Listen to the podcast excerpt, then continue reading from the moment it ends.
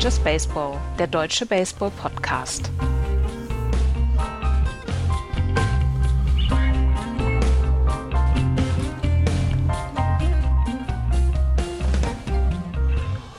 So, Freunde, die erste Woche Baseball ist fast vorüber. Die ersten vier beziehungsweise fünf Spiele sind gespielt und wir gucken auf die ersten Ergebnisse und was uns aufgefallen ist in der neuen MLB-Saison. Hier ist Just Baseball. Hallo. Hallo Andreas. Hallo. Florian ist leider zu Tisch heute, den ganzen Tag schon und äh, kann deshalb nicht bei uns sein. Deswegen müssen wir mh, hm, das jetzt gerade zu zweit machen, Andreas. Ich muss gerade niesen. Entschuldige bitte. Ich stelle mich mal auf stumm, wenn das geht. Das hat, glaube ich, nicht geklappt. Oh mein Gott. Sorry. naja, das ist live. Das kann passieren. Ja, ja, ja. ja. Ähm, ja, wir müssen es zu zweit machen. Und ähm, Florian wollte eigentlich noch über seine Antipathie gegenüber Gabe Kepler fünf Minuten referieren. Da haben wir vielleicht jetzt alle ein bisschen Glück gehabt. Ja, aber ja, ja. ich hätte es schon gern gehört. Machen ja, wir nächste Woche. Aber ich schalte dann immer sofort weg. Und so. Machen wir nächste Woche. Oder ja. möchtest du über Gabe Kepler reden? Nee, ich habe mit Gabe Kepler erstmal weniger Probleme, glaube ich, als Ja, nichts mit Florian. dem zu tun. ich kenne den doch kaum. Ich kenne den doch gar nicht. Vielleicht ein super netter Typ. Echt? ja. Genau wie Manny Machado, der gestern äh, rausgeschmissen worden ist nach einem Strikeout bei der Clock Violation. Ja, ähm, Strikeout nach einer Clock Violation. Er sagt selber, ich hatte bei 8 Sekunden Restzeit, also die Pitch Clock äh, geht ja runter und bei 8 Sekunden Restzeit muss der Batter in der Batters Box bereit sein für den Pitch. Er darf nicht nur da drin stehen, er muss bereit sein für den Pitch. Mhm. Und er meinte, mit 8 Sekunden hätte er Timeout gecallt, aber das hat der Umpire nicht mit sich machen lassen. Und dann hat ihm äh, Manny Machado irgendwas gesagt, was er nicht so, nicht so richtig geil fand. Da hat er ihn sofort rausgeschmissen. Und das war die erste Ejection wegen so einer wegen so einer Diskussion. Wir haben schon den ein oder andere Strikeout gesehen in diesem Fall, also wo wirklich äh, ein Pitch Clock Violation Strikeout war. Ähm, aber dass das äh, die erste Ejection haben wir jetzt gesehen und die war gegen Manny Machado. Es war die zehnte in seiner Karriere schon. Ja, steht er jetzt äh, als erster äh, rausgeschmissener Spieler wegen äh, Strikeout nach Pitch Clock Violation in den Geschicht Geschichtsbüchern der MLB. Wie, so kann man es natürlich, so natürlich machen, ne? Ja. Ich, äh, wenn man sich in die Geschichtsbücher bringen will, ja, genau. wenn man es nicht durch Leistung schafft, dann vielleicht sowas. Ich frage mich, wie man das scored, wie man das anzeigt, weil wenn du auf dem Scoring-Sheet bist, hast du ein Strikeout-Swinging, das machst du das normale K. Beim Strikeout-Looking machst du das umgedreht, das spiegelverkehrte K. Wie, ja. wie, wie zeigst du jetzt eine Strike, eine Pitch-Clock-Violation-Strikeout an? Ja, vielleicht liegt die lange Achse des K jetzt auf dem Boden. Das könnte auch sein, das liegende K oder so. Ja, genau.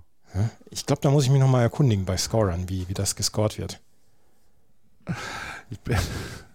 Bitte mach das und, ja. äh, und berichte darüber. Nächste Woche weiß ich Bescheid. Glaubst du, die, glaubst du, die Amps sind jetzt ähm, auch so in, in diesem Flow zu sagen, aha, jetzt haben wir hier auch harte Fakten. Der stand da nicht. Strike. Ja. Ja, ja also, es, also was, was ich ja gedacht habe jetzt nach einer Woche und wir wollen ja heute so ein bisschen über Dinge sprechen, die uns aufgefallen sind in den ersten Tagen. Wir haben noch nicht so richtig die ganz großen Team-Stories, sondern wir wollen einfach mal gucken, was uns aufgefallen ist. Und da können wir einfach mal darüber sprechen, dass dieses Spring-Training meiner Meinung nach extrem gut genutzt worden ist von sowohl Teams als auch von den Umpiren, weil das, was wir bislang erlebt haben, ist ein ziemlich guter Flow in den Spielen und ähm, ist wenig durch in irgendeiner Weise ähm, Dinge beeinträchtigt worden, wo du sagst, boah, ey, das darf einfach nicht passieren und stell dir vor, das passiert am Ende einer, einer Saison oder das passiert in den Playoffs, so ein, so ein, äh, so ein Strikeout mit acht Sekunden äh, am Ende oder mit Strikeout, wo der Better nicht bereit ist. Das darf einfach in den Playoffs bei einem entscheidenden äh, At-Bat darf das eigentlich nicht vorkommen. Da hat ja auch, ähm, da hat ja schon der Commissioner gesagt, Rob Manfred hat schon gesagt, in den Playoffs werden wir die Schiedsrichter auch noch ein ganz kleines bisschen sensibilisieren, dass sie vielleicht erst bei der 7 oder bei der 6 dann äh, tätig werden? Ich weiß nicht, ob er das machen kann, ehrlich gesagt. Bis dahin haben, sind sie hoffentlich sensibilisiert. Ja. Alle. Weil du gibst ja dann schon einen Nachteil an den Pitcher weiter. Ja. Und dann beschweren die sich wieder. Ja. Das machst du Weiß ich keinem nicht. recht. Also, nee, aber wenn du jetzt sagst acht Sekunden, dann sind es halt acht Sekunden. Ja. Also, wie gesagt, ich bin komplett dann, fein mit den kommt Regeln. meine innere Kartoffel durch und sagt, da ist die Grenze. Hier müssen acht Sekunden sind acht Sekunden und nicht sieben Sekunden oder sechs Sekunden. Ja. Ja, also das ist, ähm, das ist eine Geschichte, die wir uns angucken werden müssen und vielleicht wird ja auch die Pitch Clock eine Sekunde später gestartet in den Playoffs dass da vielleicht noch dieses Spannungselement dann auch noch so ein, ein bisschen dann ausgereizt werden kann oder so. Das habe ich mich, das habe ich mich gefragt. Wer startet die Pitch Clock? Das sind äh, Menschen im Publikum. Also nicht im Publikum, sondern das wird ausgelost. Das ist ein Gewinnspiel. nee, aber das sind die, die sonst auch. Piet, die heute bist du dran. Äh. Habe keine Lust, mich so sehr auf das Spiel konzentrieren zu müssen. Ich will am Bier. Nein, die sitzen, die sitzen oben bei den Scorern etc. Und ähm, bedienen die, bedienen die Pitch Clock äh, und bedienen, haben auch früher äh, Scoreboard etc. bedient und die bedienen jetzt zusätzlich dann auch noch die Pitch Clock. Okay, aber das sind ja dann Leute aus dem Stadion, wenn sie früher Scoreboard bedient haben. Ja, also ja, nee, ja das, nein, nein, nein, nein, das sind, nein, das sind MLB, das sind MLB-Mitarbeiter. Ach, ist das so? Mhm. Okay. Also das sind keine Menschen, die ansonsten nur das Klavier im Dings äh, bedienen mit das sind ja. die nicht. Es sind von der MLB angestellte Menschen. Okay. Die sich darum kümmern um die Pitch Clock. Weil es ist ja nun halt tatsächlich wirklich ein Faktor, wann, wann da drauf gedrückt wird halt. Ne? Drauf gedrückt werden soll, wenn der Pitcher den Ball wieder im Handschuh hat, nachdem ihn der nee, Catcher geworfen hat. Das soll. Aber ja. ob es dann halt auch gemacht wird. Ja, das ist die andere Geschichte. Ist übrigens eine Sache, die mir auch aufgefallen ist, dass die Pitch Clock nicht in jedem äh, Broadcast-Feed angezeigt wird. Das ist für mich ein unverzichtbares Element, dass ich die Pitch Clock jederzeit sehe. Und das wird zum Beispiel bei den Red Sox wird es nicht gemacht. Und bei den Padres, habe ich gestern Abend ein Padres-Spiel noch geguckt, wird es gemacht. Und da steht immer schön 13 Sekunden, 12, 13, 11, 10 und so weiter. Und bei 8 weißt du, jetzt muss aber langsam der Better in der Betters Box stehen. Und das finde ich ja. super. Ja. Muss ich jetzt tatsächlich mehr, mehr drauf achten. Ich muss gestehen, dass ich ähm, noch wir nicht wirklich viele Live-Spiele gesehen habe. Äh, jetzt in, in der Saison, sondern dass ich eher mich äh, durch die Zusammenfassung wühle. Mhm. Und äh, durch die Highlights wühle, weil ich einfach die Zeit noch nicht hatte. Ähm, aber da muss ich dann drauf achten in der, in der Zukunft, wie das ist. Ja. Auf jeden Fall, was ich sagen kann, ist, das, was ich gesehen habe, ist, dass mir der Flow halt einfach unglaublich gut gefällt. Dass ich sagen kann, das Spiel wird meines Erachtens dadurch deutlich attraktiver. Deutlich, deutlich. Ja. Und das ist das Spiel, wie es so gespielt werden muss und wie es, äh, wie es, wie wir es vor 30, 40 Jahren ja auch noch gesehen haben. Und das ist ja dann irgendwann immer langsamer geworden. Dann äh, kam die Saber Matrix dazu. Dann ähm, der Betting Average ist runtergegangen. Es gab nur noch Home Runs oder Strikeouts und ähm, hat dieses Spiel für uns natürlich immer noch faszinierend gemacht, aber hat nicht so richtig viele neue Fans gezogen und viele haben dann gesagt, das dauert viel zu lange und das ist langweilig etc. Diese Pitch Clock ist im letzten Jahr ähm, oder es ist ja getestet worden im letzten Jahr und ist jetzt in, einer, in einem Springtraining umgesetzt worden. Und ich finde, ich finde, diese neuen Regeln sind unglaublich gut geworden für das gesamte Spiel. Wir haben so viel Action auf den Bases. Wir haben, ich weiß gar nicht, woran es unbedingt liegt, aber wir haben so viele mehr Home Runs erstmal in, diesem, in diesen ersten sechs Tagen gesehen. Vielleicht, weil die Pitcher nicht mehr die Möglichkeit haben, sich ja. so zu konzentrieren, um den Pitch abzu, abzuwerfen. Aber ähm, das ist, da ist so viel mehr Action. Ich habe diese ersten fünf, sechs Tage habe ich so genossen. Ich habe relativ viel gesehen und ich habe es ich einfach nur genossen, dieses, dieses Spiel so, wie es jetzt dieses Jahr gespielt wird. Kann ich mir vorstellen. Ich habe auch ehrlich gesagt aus der, ich sag mal, nicht Snob-Blase äh, nicht viel andere Reaktionen gehört. Es gibt schon Leute, die sagen, ja, das ist nicht mehr mein Baseball. Aber das ist, glaube ich, eher so eine Snobblase. Welche Snobblase hast du denn da? Ich habe da noch gar nichts von gehört. Nee. Nee. Also, also zum Beispiel Teile von, äh, von ähm, Over the Monster haben das schon retweetet ab und an, aber mhm. sie, sind, sie sind schon der Meinung, dass es besser geworden ist. Ähm, also vereinzelte Writer halt. Also, ich, also was, was ich mitbekommen habe, war äh, größtenteils positiv. Und ja. ähm, dass, dieses, dass dieses Spiel, wir haben jetzt, ich habe heute noch einen Tweet retweetet, dass wir ähm, in den letzten mehr als 30 Jahren hatten wir ähm, 3000, es gab 3682 Tage in den letzten 35 Saisons, in denen mindestens 14 Spiele gespielt worden sind. An keinem Tag war ähm, die durchschnittliche Spieldauer so kurz wie gestern 2 Stunden 38. Du nimmst dem Spiel ja nichts weg. Also in diesem Fall nimmst du dem ja. Spiel ja nichts weg, nur tote Zeit. Ja, ja, ich bin ja auch der Meinung, ähm, ich, mir fällt es auch sehr, sehr schwer, schwer hier äh, Teufels Advokat zu spielen, weil ich überhaupt nicht wüsste, wo ich ansetzen soll. Ähm, aber ich glaube, denen geht es darum, dass man, dass man den Pitcher zu sehr unter Druck setzt damit. Ja, aber Pitcher müssen sich dann auch irgendwann mal äh, anpassen. Sie haben sich auch an das, an das Längere angepasst. In den 80er Jahren waren diese Spiele auch nur so lang. Ja. Äh, wie gesagt, ich bin da ja auch voll dabei. Also es ist nicht so, dass ich hier sagen würde, mir wird irgendwas fehlen.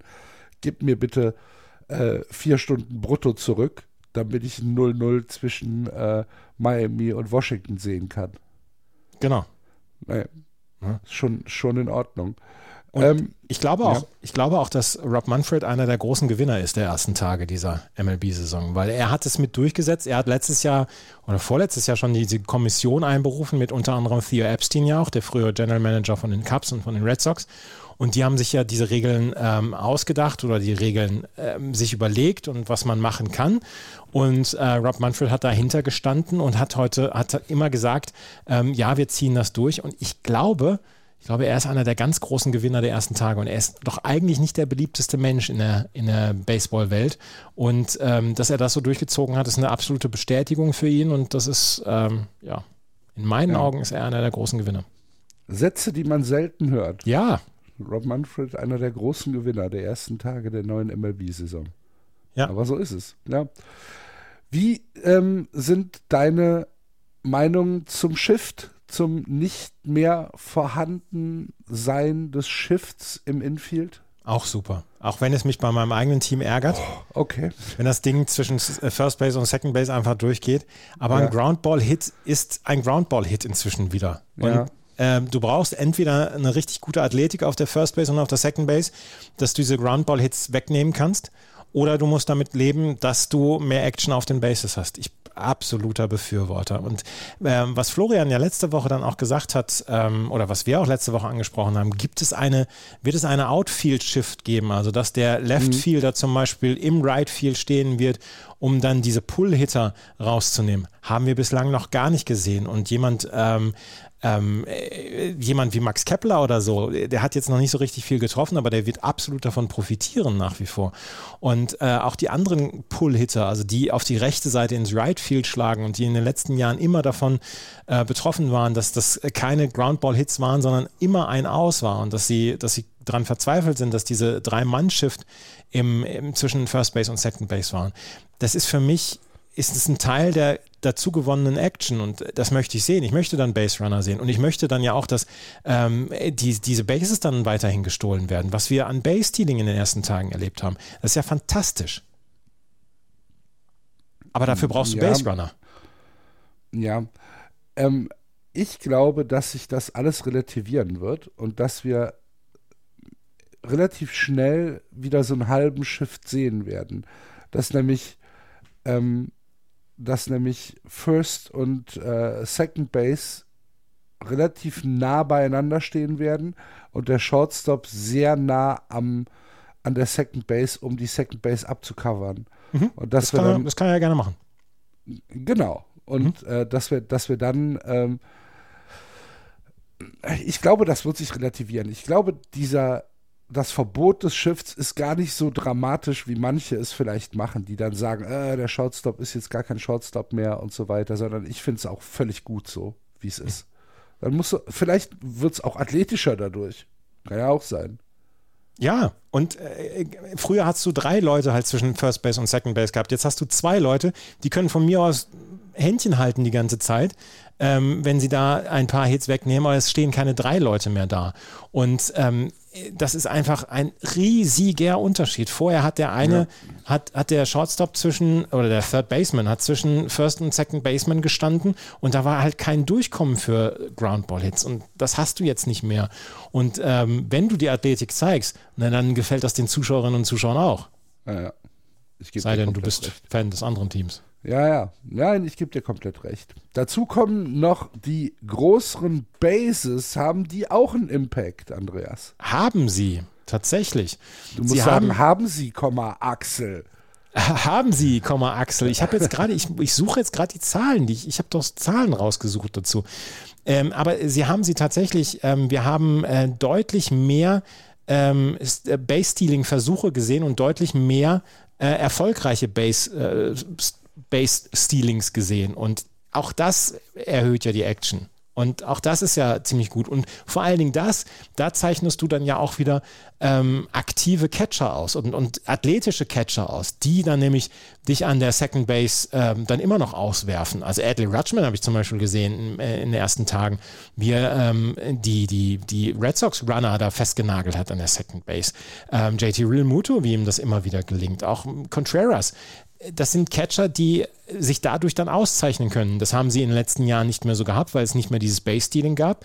Jetzt gibt es das wieder und jetzt können sie sich auch wieder auszeichnen. Auch da wird die Athletik, dort können auch die Athleten zeigen, dass sie wirklich Athleten sind und dass sie was Besonderes auf dem Kasten haben. Mhm. Absolut super. Also du gibst äh, den neuen Regeln eine 10 von 10, ja? 10 von 10. Wenn ich Gut. 11 geben könnte, würde ich eine 11 geben. Gut. Ich glaube, ich gehe mit.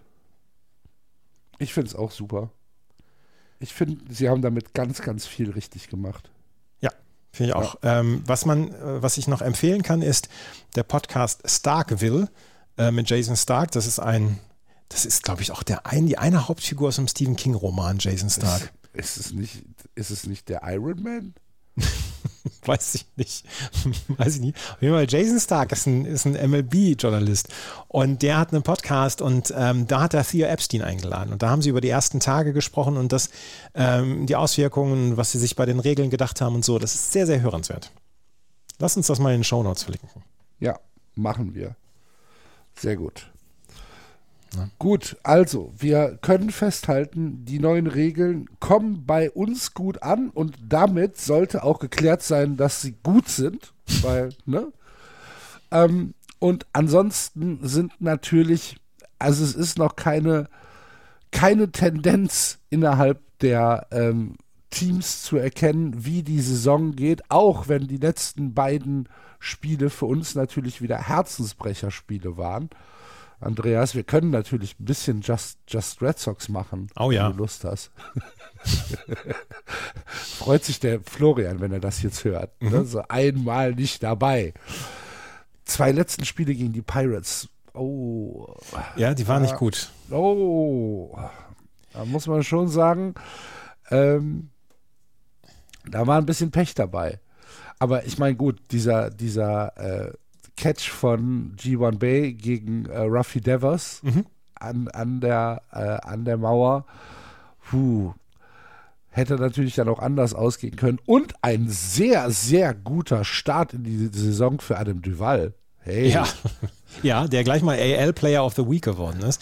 Ja. Also, ähm, das ist etwas, was mir sehr gut gefallen hat in den ersten Tagen. Ähm, die, die, Offensive der Red Sox ist komplett intakt. Justin Turner, Adam Duval, auch Masataka Yoshida ähm, hat einen, haben einen sehr guten Start hingelegt. Äh, Rafael Devers äh, seinen gewohnten Start.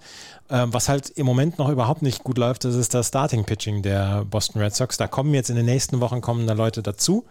Uh, unter anderem Brian Bayo oder Garrett Whitlock, der jetzt ähm, nächste Woche seinen ersten Start haben wird. James Paxton wird auch in zwei, drei Wochen nachkommen. Also Starting Pitching wird noch ähm, abgegradet bei den Red Sox, aber das sah zwischendurch schon ein bisschen verheerend aus in den ersten Tagen. Also so die ersten beiden, die ersten beiden Spiele gegen Baltimore, die waren dann eher unschön. Aber das zweite Spiel mit dem Walk-Off, das war schon ganz geil. Gut, aber da war natürlich auch ein klitzekleines bisschen Glück dabei. Nein, nein. Also, nein da war so viel Spin im Ball, der konnte gar nicht im Handschuh bleiben. Nee, der, der konnte ja gar nicht im Handschuh bleiben. Und ich habe dann ein bisschen, ich betreibe ja eigentlich, ich betreibe ja eigentlich kein, kein Häme-Watching oder so, dass ich ja. sage, wenn, also wenn der HSV gegen den und den Verein gewinnt, dass ich dann bei dem Verein gucke, äh, worüber die sich aufregen oder so. Aber ich war dann bei den Orioles auf dem SB Nation Blog und äh, die haben, die haben sich, die sind alle Jahre älter geworden schon, weil die Outfield-Defense der Baltimore Orioles einfach äh, unterirdisch ist.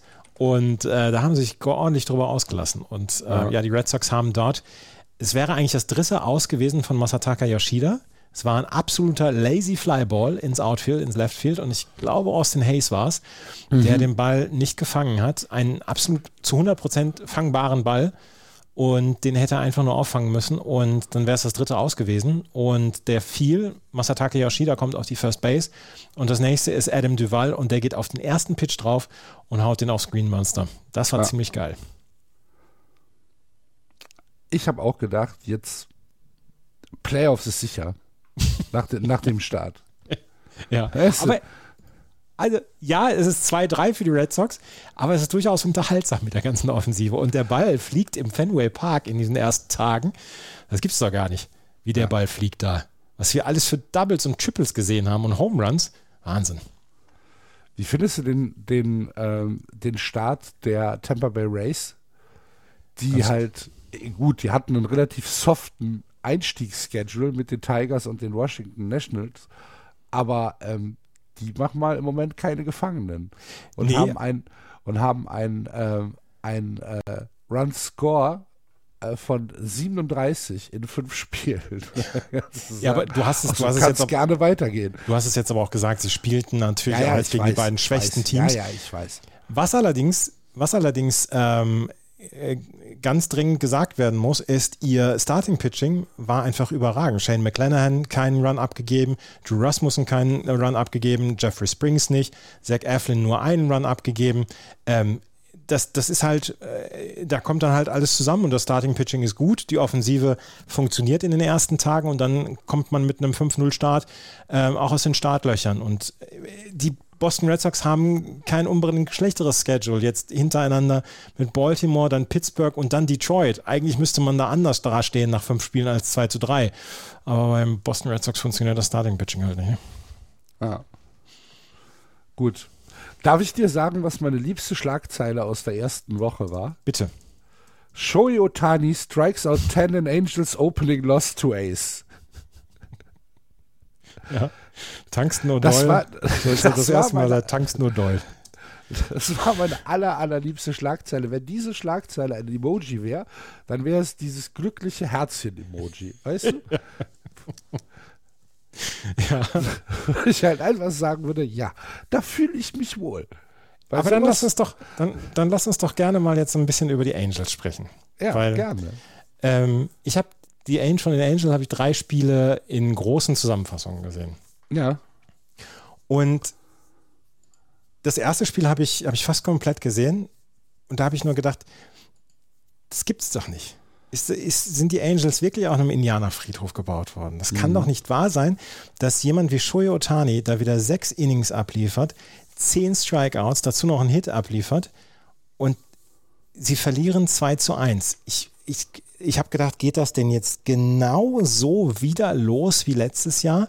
Und wenn du dann diesen 2-3-Punch siehst von Otani und Trout, der schon sehr gut funktioniert im, in den ersten vier, fünf Spielen, und dann siehst, dass sie einfach Probleme haben, wieder Spiele zu gewinnen. Sie stehen jetzt im Moment auf Platz 1 mit drei Siegen und zwei Niederlagen. Aber so ein Spiel wie das erste Spiel, das kann doch nicht wahr sein, dass so ein Spiel verloren geht und wo sie dann äh, sagen müssen, ja, trotzdem haben wir eine ziemlich gute Performance von Shohei Otani bekommen. Das kann nicht wahr sein. Ja, vor allen Dingen, es war halt wieder das Otani-Spiel, ne? Das es ist das, wieder das Otani-Spiel. wieder das Otani-Spiel. Danach gewinnen sie halt 13-1, 6-0, 7-3 und ja. Ich habe manchmal das Gefühl, die sind so, sind so glücklich, so einen Spieler wie Shohei Otani in ihren eigenen Reihen zu sehen und dann sind sie so, ähm, so bass erstaunt, was der auf dem Mount alles kann, dass sie selber vergessen, wie man Baseball spielt. Ja. Ist, äh, die, die, irgendwie sind die. Meinst du, dass, dass, dass sie da halt einfach in Ehrfurcht erstarren ja, und dann ja. einfach nicht mehr weiterspielen können? Ja, weil sie denken, Alter, mit so einem Spieler hat die letzten 100 Jahre niemand zusammengespielt. Ich darf ja. mit ihm zusammenspielen, ich darf mit dem in einem Team sein. Und dann vergessen sie, wie, wie Baseball gespielt wird. Vielleicht, vielleicht ist es ja wirklich so, dass er kriegt keinen Run-Support. Aber auch passend zu den Angels ist ja die Geschichte mit Anthony Rondon, hast du mitbekommen? Nee. Anthony Rondon, ähm, Third Baseman, einer der wichtigen Spieler der Los Angeles Angels. Wenn sie in diesem Jahr irgendwas reißen wollen, brauchen sie einen produktiven Anthony Rondon. Haben ja auch einen hohen Vertrag ihm gegeben. Und nach dem ersten Spiel bei den Oakland A's ähm, ist er von einem Zuschauer angegangen worden. Der hat ihn ähm, Bitch genannt und hat ihn äh, beleidigt die ganze Zeit. Und ein Profispieler ist genauso ein Mensch wie du und ich. Und ähm, es gibt Tage, an denen man sich besser im Griff hat und es gibt Tage, an denen man sich nicht im Griff hat. Der ist jedenfalls hier hingegangen. Anthony Rondon hatte sich an dem Tag nicht so ganz im Griff, hat ihn am Schlawittchen gepackt, also wirklich so am, am, am Trikot gepackt. Der hatte so ein, so ein Oakland Ace-Fan-Trikot an und hat ihm dann äh, so ein bisschen was ins Gesicht gesagt und wollte ihm dann noch eine langen. Also er hat dann so, so hingewischt und hat ihn aber nicht getroffen, den Fan. Und dieses Video ist dann viral gegangen. Und dann ist Anthony Rondon für fünf Spiele gesperrt worden. Er hat Einspruch erhoben. Das Ding ist auf vier Spiele runtergenommen worden. Ähm, aber er fehlt wieder mal vier Spiele. Nicht verletzt, fehlt er den LA Angels auf der Third Base und vor allen Dingen als produktiver Hitter. Und auch das ist wieder so eine Geschichte. Wir hoffen, dass die Angels in, im Go-Away-Jahr der äh, von Shohei Otani, dass sie in die Playoffs kommen, dass er für die Angels dann einfach mal in die Playoffs kommt, dass auch Mike Trout mal wieder in die Playoffs kommt. Und dann passieren solche Sachen. Ich meine, so, so, ein Spiel wie das erste mit Shohei Otani, das kann passieren, aber das darf nicht passieren. Und ja, er ist ein Mensch wie du und ich und auch er hat Gefühle und man sollte, man sollte Spieler nicht beleidigen die ganze Zeit. Aber das darf einfach nicht passieren. Und das gleich wieder ja. in der ersten Woche. Okay, also war mir nicht klar, dass du darüber redest. Das Video habe ich natürlich mitgekriegt und ähm, habe auch mitbekommen, dass ähm, Non gesagt hat, äh, lasst mich alle in Ruhe, ich darf es ich überhaupt nicht kommentieren ähm, zu den Reportern, die ihn dann gefragt haben. Und er hat anscheinend ein, ähm, ein Comment-Ban sowohl von der MLB als auch von den Angels bekommen, dass er halt nichts darüber sagen soll. Und ähm, ja, das habe ich mitbekommen. Ehrlich gesagt, ich finde es nicht so dramatisch. Nee, ich, ich auch nicht, sagen. aber ich, also, ich hätte ihn auch nicht für vier Spiele gesperrt. Aber er ist nun mal gesperrt worden. Und ich, ich, ich kann das absolut nachvollziehen, wenn du die ganze Zeit durchbeleidigt wirst. Ne? Ja, ja. Dann irgendwann brennen die Sicherungen durch. Auch bei, bei jedem noch so großen Athleten, irgendwann willst du auch nicht mehr dir das anhören von irgendeinem so dahergelaufenen Typen. Ja, absolut. Ja? Hast du, äh, ich habe eine gute Nachricht noch. Ähm, Bitte? Die habe ich eben äh, erst gelesen, dass äh, Josh Smith keine Knochenbrüche hat nach dem Abwurf letzte Nacht. Ja. Ähm, Josh Smith, Outfielder von den Rangers, ähm, hat einen äh, Pitch äh, tatsächlich direkt ins Gesicht bekommen von äh, Danny Coulomb, äh, Baltimore Oriole Left-Hander. Ähm, und das sah hässlich aus, meine Güte. Aber er hat nur, äh, nur äh, Stitches bekommen, keine, mhm. keine Fractures, was äh, ja tatsächlich eine sehr, sehr gute Nachricht ist. Ich habe halt gedacht, okay, das, das sah super schlimm aus. Ja, das sah, ähm, es sah wirklich schlimm aus. Ich habe im Springtraining habe ich ja äh, Justin Turner gesehen, wie er abgeworfen worden ist. Und mhm. auch der hatte keine Knochenbrüche und konnte eine Woche später schon ähm, wieder dabei sein. Und da habe ich dann auch gedacht, wow, also dass das ähm, so funktioniert, dass das so, ähm, dass der noch dabei sein kann und weiterspielen kann, damit habe ich auch nicht gerechnet. Ja. Aber sehr gut, dass es passiert ist. Ich habe äh, noch eine schlechte Nachricht für dich, wenn du die hören willst. Bitte? Uh, Max Fried ist auf der Injury List gelandet. Ja. Heute haben ihn die Braves auf die 15 Tage äh, Injury List gesetzt mit einer Hamstring Injury, so nennen sie es. Ähm, hoffen wir, dass es bei der 15 Tage bleibt. Ja, das hoffen wir in der Tat. Äh, ja, Max Fried, Max Ace Fried der Braves. Wichtig, ja, wichtig, wichtig, wichtig für die Braves. Ja. Und guck mal, wer jetzt da ist. Schönen guten Tag und Free Otani. Den haben wir zu schon hinter uns. Zu spät, Florian. Ich habe ich hab beschlossen, solange er noch bei den Angels spielt, werde ich das jetzt bei jeder Sendung zur Begrüßung sagen. Ähm, dann liege ich ja, da liege ich niemals falsch mit. Magst du das Mikro ein bisschen näher an den Mund führen? Aber natürlich. Sehr gut. Hört ihr mich denn jetzt besser? Ach, herrlich. Ach, Florian. Ach, wunderbar. Na, guck. Gut. Ja. Also ihr habt schon über Otani geredet, dann bin ich ja glücklich. Ja, wir, haben nicht, wir, wir, haben nicht wirklich explizit über Otani geredet, wir haben darüber geredet, dass es halt ähm, wahrscheinlich dann doch an Otani liegt, dass die Angels so schlecht sind, weil er so gut ist und die Angels und die Angels halt in Ehrfurcht erstarren und aufhören, selbst Baseball zu spielen, wenn er auf dem Mount ja. steht. Auch eine sehr Übrigens, Otani haben wir eben gar nicht gesagt, 440 äh, Fuß Home Run letzte Nacht. Musste auch erstmal schlagen. Ja. Das, ne, also, ich musste erstmal im Arm haben. Ja. Ja. ja, Otani und Short hatten noch irgendwie Back-to-Back-Home-Runs äh, mit 880 Fuß oder so, ne? Ja, ja. sowas. Die fliegen heute noch. Ja. Die, welche Home Runs übrigens auch fliegen, ist eine gute Überleitung, sind die drei von den Milwaukee Brewers gestern gegen Max Scherzer. Back to back to back. Habt ihr das mitbekommen? Gestern, Milwaukee Brewers gegen die New York Mets. Ähm, ich, äh, Rowdy Tellez hat den, hat den Start gemacht ja. gestern. Ja. Äh, hat den, den Start gebracht gegen, äh, gegen Max Scherzer. Max Scherzer musste innerhalb von drei Battern drei Home Runs hinnehmen und ähm, war dementsprechend schlecht gelaunt. Max Scherzer hat Zeit seiner Karriere immer Probleme gehabt.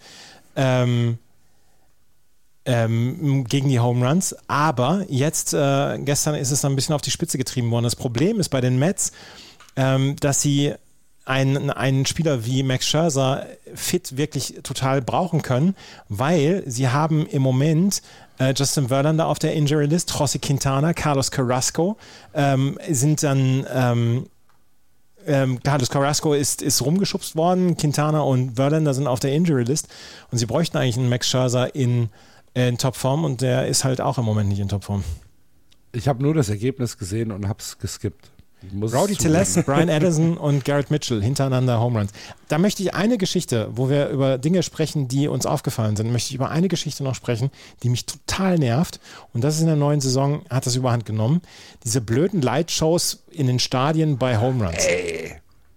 Da musst du dann aber auch das neue LED-System in Boston einfach mit reinnehmen und sagen, ja, Leute, das, das sieht ja aus wie in Wolfsburg, macht das weg. ja, ja, genau. Genau. Ich möchte das auch nicht haben. Na, ist ja furchtbar. Haben wir denn ich möchte, dass jemand an einer, ich möchte, dass jemand an so einer Orgel sitzt und dann ist gut. naja, aber in den zweieinhalb Stunden musst du jetzt ja auch ordentlich was reinknallen. Da muss ja, da muss ja richtig ballern, damit die Leute dann auch noch kommen. Also das ist jetzt nicht so einfach. Ja, aber nee, ich möchte das nicht, ich möchte das nicht haben. Ich möchte es auch nicht. Nee, ich finde es auch Und bei den Brewers war es gestern auch so. Ja, ja die, die haben, die haben ihre Teil des Stadien. Games. Ja, ich glaube, die haben einfach sehr viel modernisiert und es ist ja auch diese, also ich habe ja auch eine Vermutung, dass wir in den nächsten boah, keine Ahnung, zwei bis vier Wochen nochmal einen Artikel bei ESPN oder The Athletic lesen, dass irgendwas wieder mit den Bällen gemacht wurde. Weil, also wir haben ja viel geändert am Spiel, es ist alles schneller geworden, aber es sind auch wieder wahnsinnig viele Home Runs geschlagen worden. Und das auch von Teams, von denen ich das so nicht erwarte. Also die ich Red erwarte das.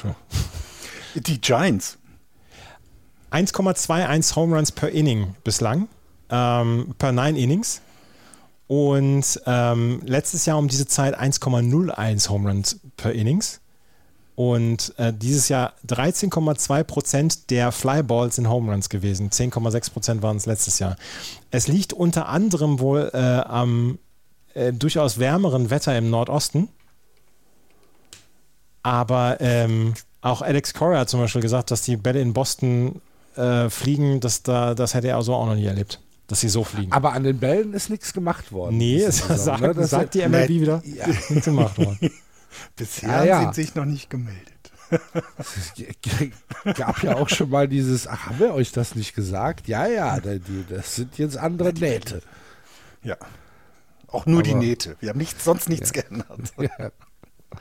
ja, gut. Ja, ich finde es schon, schon auffallend, dass es, ähm, also wir haben ja nun vor der Saison ja auch sehr viel Werbung gehabt für die neuen Regeln. Ich habe in der Nacht häufig jetzt auch ähm, Vorberichterstattung von Spielen gehört und da wird auch ganz viel über die neuen Regeln und immer wieder Werbeclips dazu einge, eingespielt. Also das wird ja schon sehr prominent erzählt dass das Spiel schneller wird, dass es spektakulärer wird und dann würde es doch passen, wenn noch mehr Home Runs geschlagen werden. Also das wäre für mich nur logisch, dass man dann auch als MLB versucht, wieder mal an der Ding, an dem Ding zu tweaken, ähm, weil es ja spektakulär war, was wir bisher gesehen haben. Also das kann man ja nicht verneinen.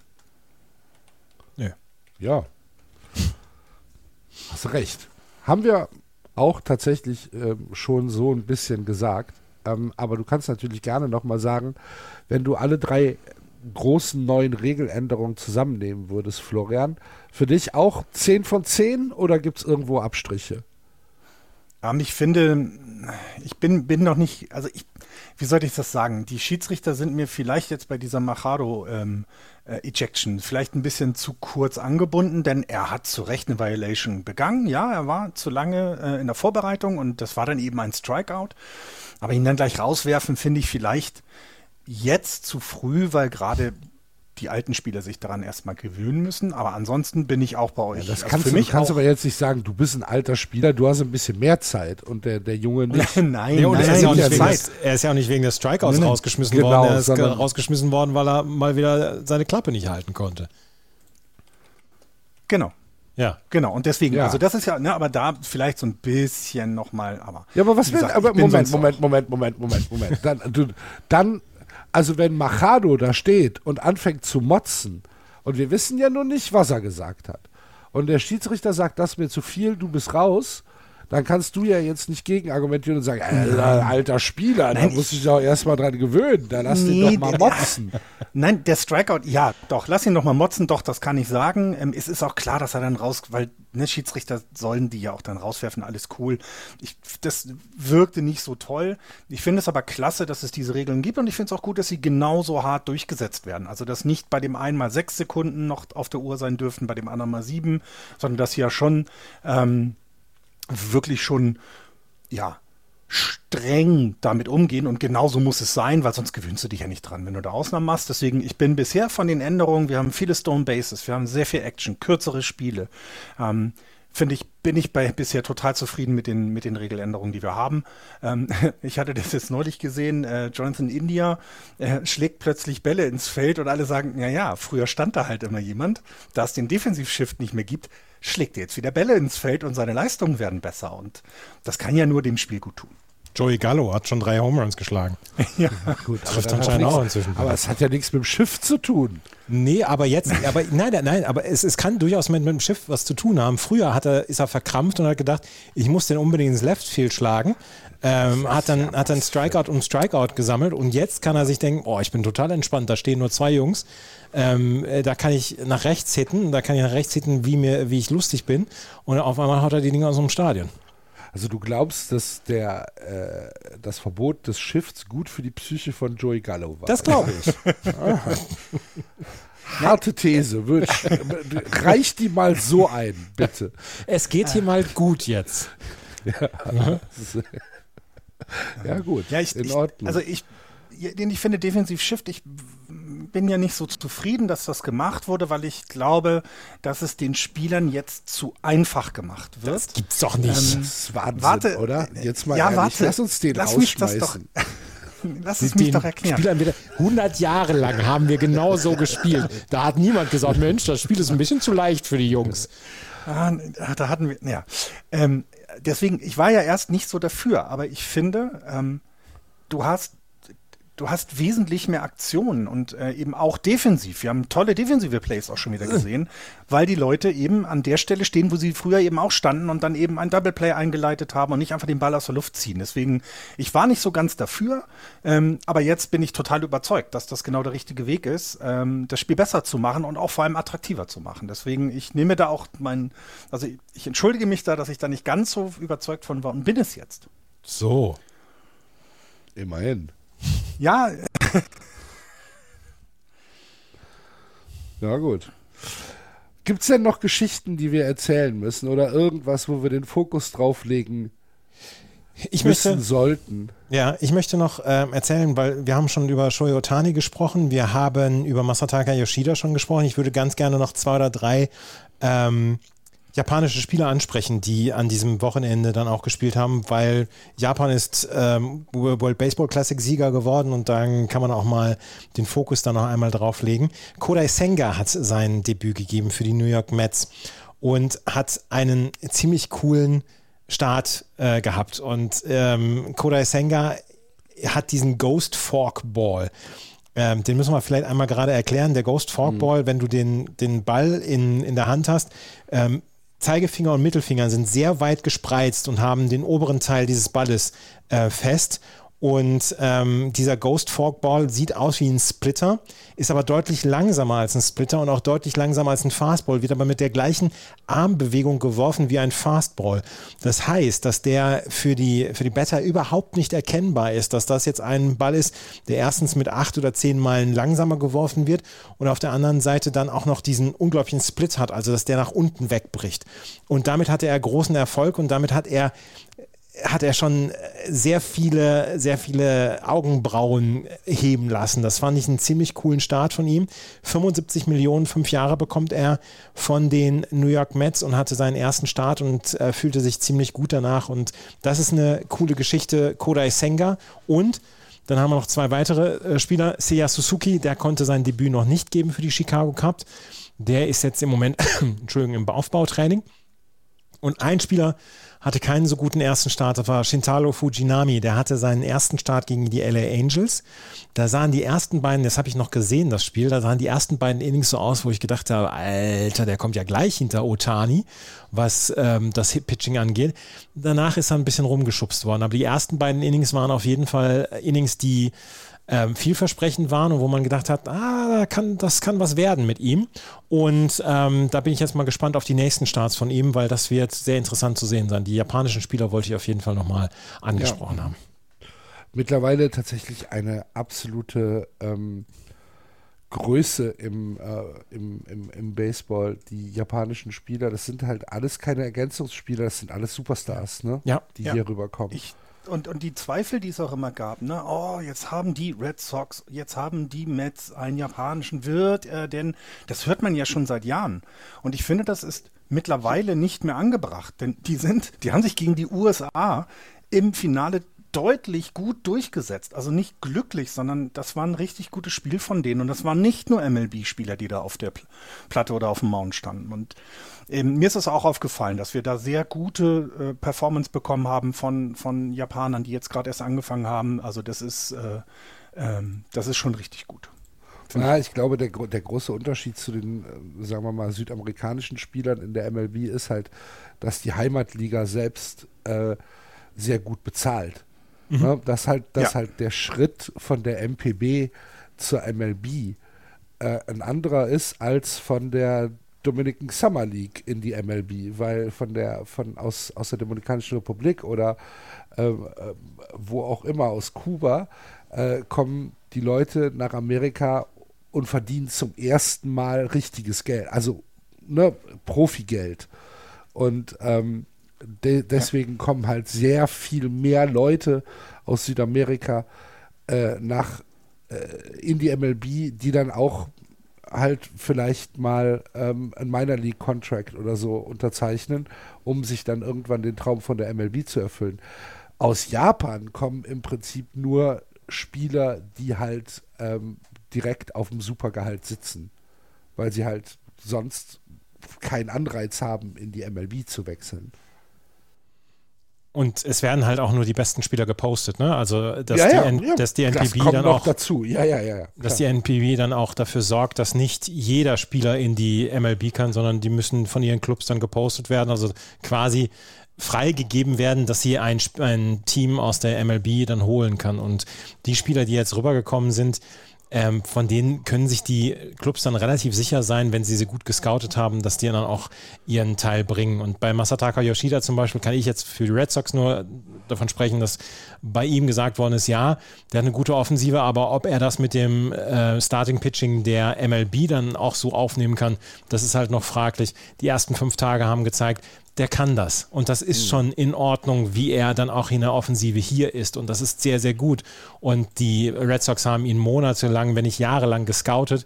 Und dass die äh, jetzt sagen, ja, wir haben da recht gehabt, dass wir ihm jetzt einen großen Vertrag gegeben haben. Natürlich funktioniert es nicht immer. Es sind verschiedene Gründe.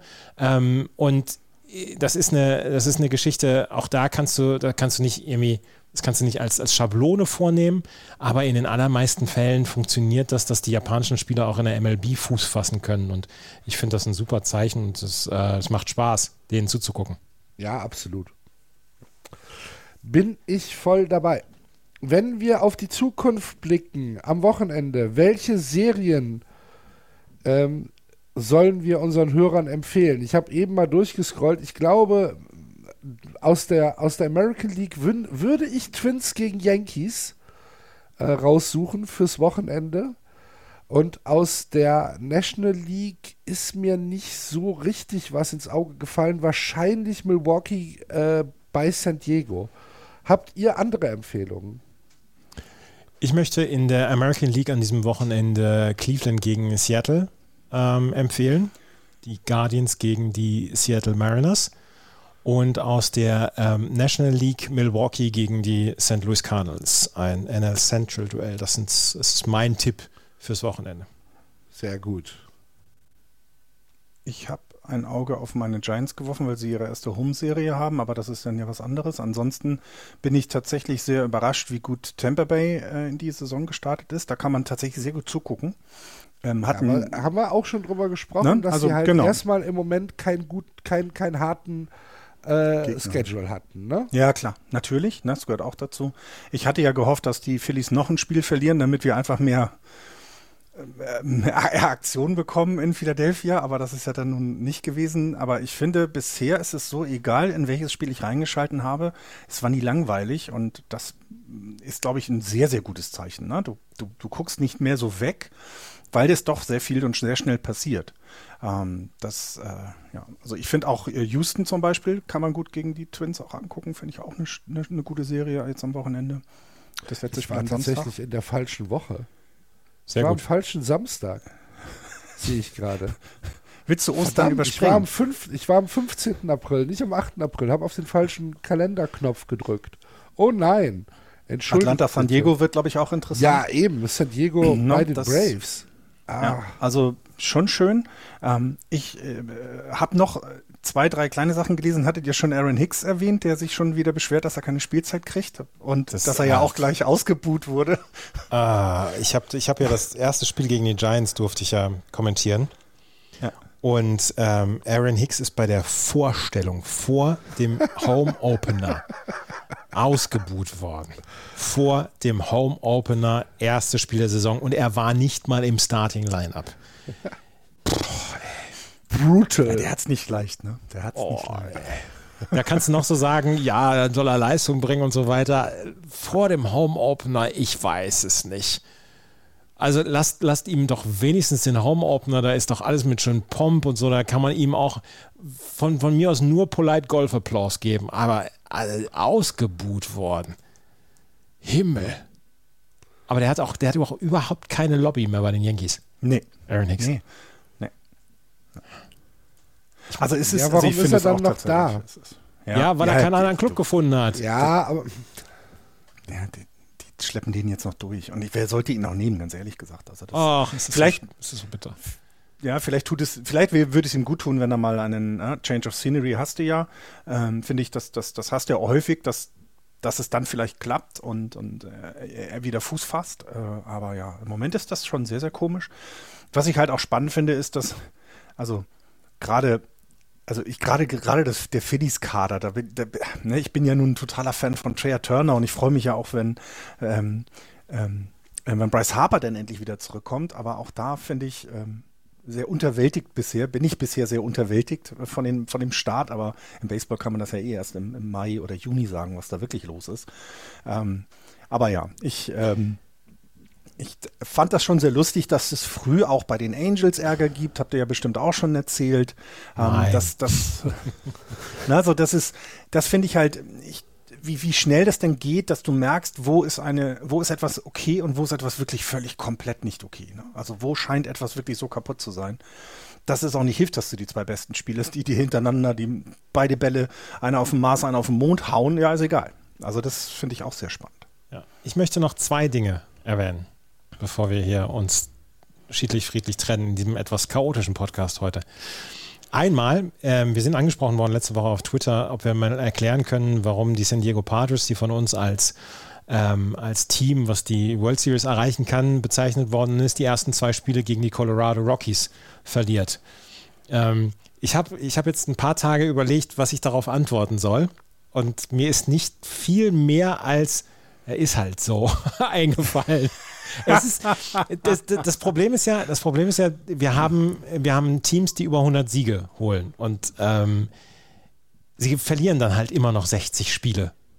Und da kann es halt vorkommen, dass du gegen ein schwaches Team an jedem Tag mal ein Spiel verlieren kannst. Und die Rockies haben in den ersten vier Spielen gegen die San Diego Padres, die Serie haben sie am Ende gesplittet, haben sie guten Baseball gezeigt, haben sie toughen Baseball gezeigt, alle haben sie ihr Bestes gegeben und ähm, das, war, das waren zwei gute Siege, die sie da geholt haben. Und sie haben das Starting-Pitching der, der San Diego Padres erwischt.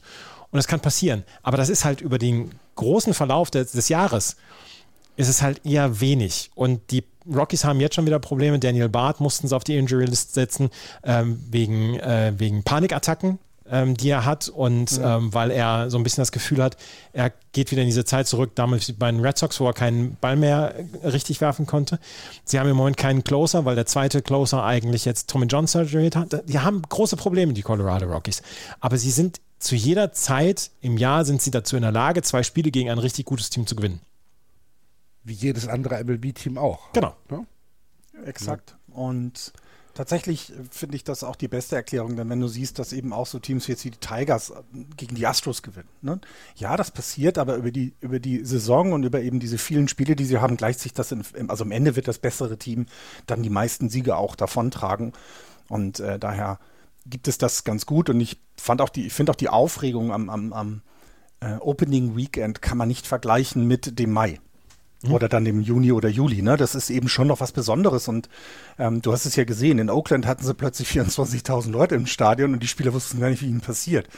Das regelt sich jetzt so langsam wieder. Es werden immer weniger. Aber es ist halt tatsächlich, ähm, es ist schon ein Unterschied. Äh, ob du Opening Day hast und dich zeigst und, ja. äh, na, und das, das deswegen, also. Ja. ja. Und eine andere Sache möchte ich noch erwähnen. Gestern hat Sandy Alcantara für die Miami Marlins einen ähm, ein Complete Game Shutout geworfen, vier mhm. Hits hat er zugelassen, hat ähm, das Spiel gewonnen für seine Miami Marlins und sie haben ihr Spiel gestern 1 zu 0 gewonnen und das Spiel dauerte keine zwei Stunden. Und gestern äh, ging das Spiel der Miami Marlins ging los. Warte, warte, warte, warte. Gegen, gegen wen haben sie denn nochmal gespielt gestern? Gegen die, genau, gegen die Minnesota Twins. Mhm. Ging um 0.40 Uhr deutscher Zeit los, also 18.40 Uhr äh, amerikanischer Zeit ging es los und das Spiel war vor 20.45 Uhr beendet. Eine Stunde 57 hat dieses Spiel ähm, gedauert und meine dringende Empfehlung ist, jedes Mal, wenn ihr seht, dass Sandy Alcantara pitcht, schaltet ein bei den Marlins. Die, es gibt nicht so viele Gründe, die Marlins einzuschalten. Sandy Alcantara ist einer der wenigen und es ist ein absolutes Erlebnis, dem beim Pitchen zuzugucken. Hm. Ja. Das aber, ich meine, unter zwei Stunden ist dann halt schon hart, ne? Ja, ja.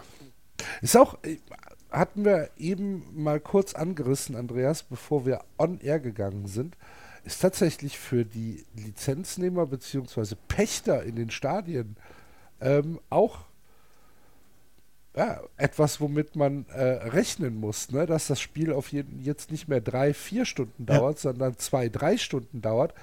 Das ist halt das sind halt große Einnahmeverluste, die du hast. Ja. Vor dem siebten äh, Inning wird. Dürfen, ähm, dürfen wird sie immer noch, das ist das, das wäre jetzt die Frage. Das könnte ja die MLB dadurch kompensieren, dass man sagt, ihr dürft, dürft halt einfach immer weiter verkaufen. Ihr müsst nicht. Äh, da bin ich auch gespannt. Aufhören. Das sollte sich entsprechend ändern jetzt. Also denke ich auch. Ich meine, ich habe mal ein, ein 15-Inning-Spiel ohne Bier ab dem siebten Inning gehabt. Das war schon echt hart. Oder Erdnüsse oder Hotdogs oder was auch immer. Es geht ja nicht nur ums Bier, sondern auch um was zu essen. Äh, es gibt ja nicht mal ein Wasser irgendwo. Das ist schon recht hart. Und äh, jetzt, wo du so wenig hast, müssen sie ja sowieso versuchen, dass das ganze MLB-Erlebnis eben nicht mehr nur das Spiel sein muss, sondern ich erwarte jetzt auch, ähm, dass die vielleicht den Ballpark sogar noch etwas früher aufmachen. Denn der Vorteil war ja, wenn die Leute so lange da waren, dass sie eben auch mehr konsumiert haben. Und wenn du jetzt nur noch zwei Stunden Spiel hast, musst du vielleicht vorne ran den Ballpark noch eine halbe Stunde früher aufmachen, dass mehr gegessen wird, dass vielleicht mehr eingekauft wird in dem Merchandising-Shop. Also das sind ja die Dinge, mit denen die Teams ja auch noch ihr Geld verdienen. Ähm, ja, nicht, also, und die Empfehlung, Alcantara beim Pitchen zuzuwerfen, kann ich nur bestätigen. Das ist schon fantastisch. Ähm, das macht schon wahnsinnig viel Spaß. Es waren 10.668 Zuschauerinnen und Zuschauer im Stadion bei den Miami Marlins. Da werden die Pharmak 50, die sie jetzt eingebüßt haben, auch nichts gemacht haben. Aber es sind nee, ja nicht die, nur die Miami Marlins. Ja, ich weiß. Die Marlins, ich weiß. Die, die Marlins haben eben da das Problem. Na ja, klar, aber ich, ich denke auch, da wird sich was verändern. Also ich gehe davon aus, dass sich da entsprechend ähm, Dinge verändern werden. Und ähm, das, das können wir jetzt noch gar nicht so genau absehen. Ich werde es ja selber sehen. Ich bin ja dann jetzt in drei Wochen äh, ein Spiel bei den Rangers und zwei Spiele bei den Astros, wie sich das verändert hat. Ich habe es ja schon mal lang gehabt mit vier Stunden Spiel und sowas. Also ich bin mal gespannt, wie sich das dann da alles. Ähm, du hast ja gar nicht mehr so viel Zeit zu essen. Mhm. Ja, du konntest ja, du konntest ja gerne mal ein Halb-Inning, konntest du dir einen Cheesesteak holen, konntest es genüsslich am Stand da irgendwie hinsetzen und, und verdrücken und hast echt nur ein Halb-Inning verpasst. Jetzt muss ich ja Schiss haben, dass ich drei Innings verpasst habe, weil die jetzt so bam, bam, bam äh, runtergehen. Da bin ich auch gespannt, wie das wird. Ja. Du wirst berichten, Florian. Definitiv, definitiv. Gut. Dann würde ich sagen, das sind so die ersten Eindrücke von uns aus der ähm, neuen Saison. Ich glaube, wir beenden die Sendung so, wie wir sie begonnen haben. Ich muss mich kurz auf Mute stellen, weil ich niesen muss. Ich, vorhin hat es nicht geklappt. ich wollte eigentlich noch ein Gruß loswerden. Ein Gruß? Das, äh, ein Gruß. Darf, darf, ich noch jemanden grüßen? Darf ich? Darf ich? Mach, mach, mach, mach. Nein, die, äh, nochmal ein, ein Shoutout an die Hagen Chipmunks einfach so. Ich, äh, das, ich, ja, einfach nur mal so. Oh. Hören uns genug Leute von denen zu. Und ähm, ja. vielen Dank dafür. Genau wie unser Dank an alle anderen Zuhörer da draußen ebenfalls gilt. Ähm, wir freuen uns über jede Interaktion mit euch. Wir freuen uns über Kommentare, Anregungen, Rezensionen und wenn ihr uns einen Kaffee ausgeben wollt, freuen wir uns auch darüber. Ähm, wir gucken mal, wie es äh, mit den nächsten Aufnahmen von der Zeit her hinkommt. Jetzt ist erstmal Ostern. Äh, frohe Eiersuche euch da draußen und äh, viel Spaß beim Baseball gucken. So ein paar Tage frei äh, laden ja praktisch dazu ein, auch mal ein bisschen mehr zu gucken als unter normalen Arbeitswochen. Äh, von daher ich freue mich auf die äh, ruhige, besinnliche Osterzeit und werde wahrscheinlich äh, auch dann endlich mal wieder ein paar Spiele sehen können. Ich hoffe, ihr auch und dann hören wir uns nächste Woche wieder und äh, schauen mal, ob wir dann ein bisschen äh, Struktur reinkriegen, damit Andreas auch wieder zufrieden ist. Und äh, aber Axel, wir kriegen mir, doch sowieso alle einen Pokal. Ja, das ist ja noch mal was anderes. Ich bin sehr zuversichtlich. Bis dahin, habt eine gute Zeit. Play Ball, malet Jod. Tschüss. Tschüss. Ciao. Good meeting. Every time we talk, I'm reinvigorated by my love of the game.